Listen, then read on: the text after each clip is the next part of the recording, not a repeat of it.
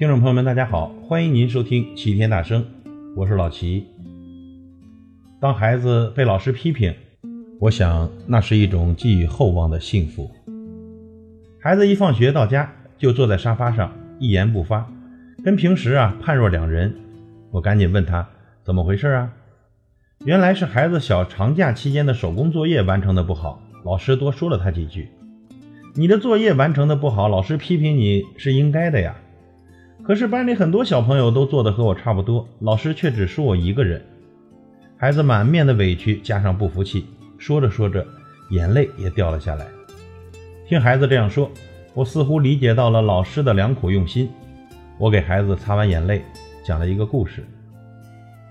墨子批评了他的门生耕柱子，耕柱子感到委屈，问墨子：“与他人相比，我没有优点吗？”墨子问。假如我要上太行山去，用一匹好马或一头牛来驾车，你将鞭打哪个呢？耕柱子说：“那我当然要鞭打好马了。”墨子又问：“那你为什么要鞭打好马而不鞭策牛呢？”耕柱子说：“因为好马值得驾驶。”墨子说：“我也认为你值得鞭策，所以我才对你生气。”耕柱子这才恍然大悟。我对孩子说。老师批评你，是因为老师觉得以你的能力应该做得更好。你是老师心中那匹值得鞭策的马。孩子似懂非懂，但是已经不哭了，并扬言一定要把任务做得更好。其实很多时候，老师批评我们的孩子，不是老师针对谁，是老师觉得我们的孩子应该更好。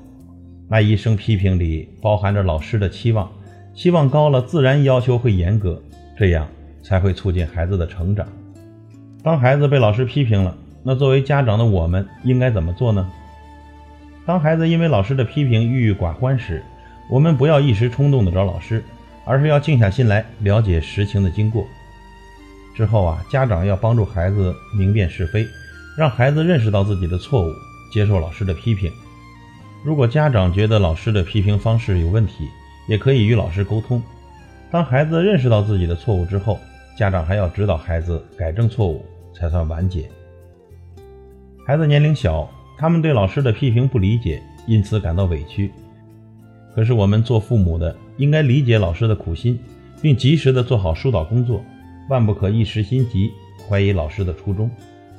如果说表扬是孩子成长的雨露，那批评就是孩子成长所需要的养分，它使孩子时刻保持头脑的清醒，不骄傲，不自负。永远稳稳当当的前行。当孩子被老师批评，那是一种寄予厚望的幸福。感谢您的收听，我是老齐，再会。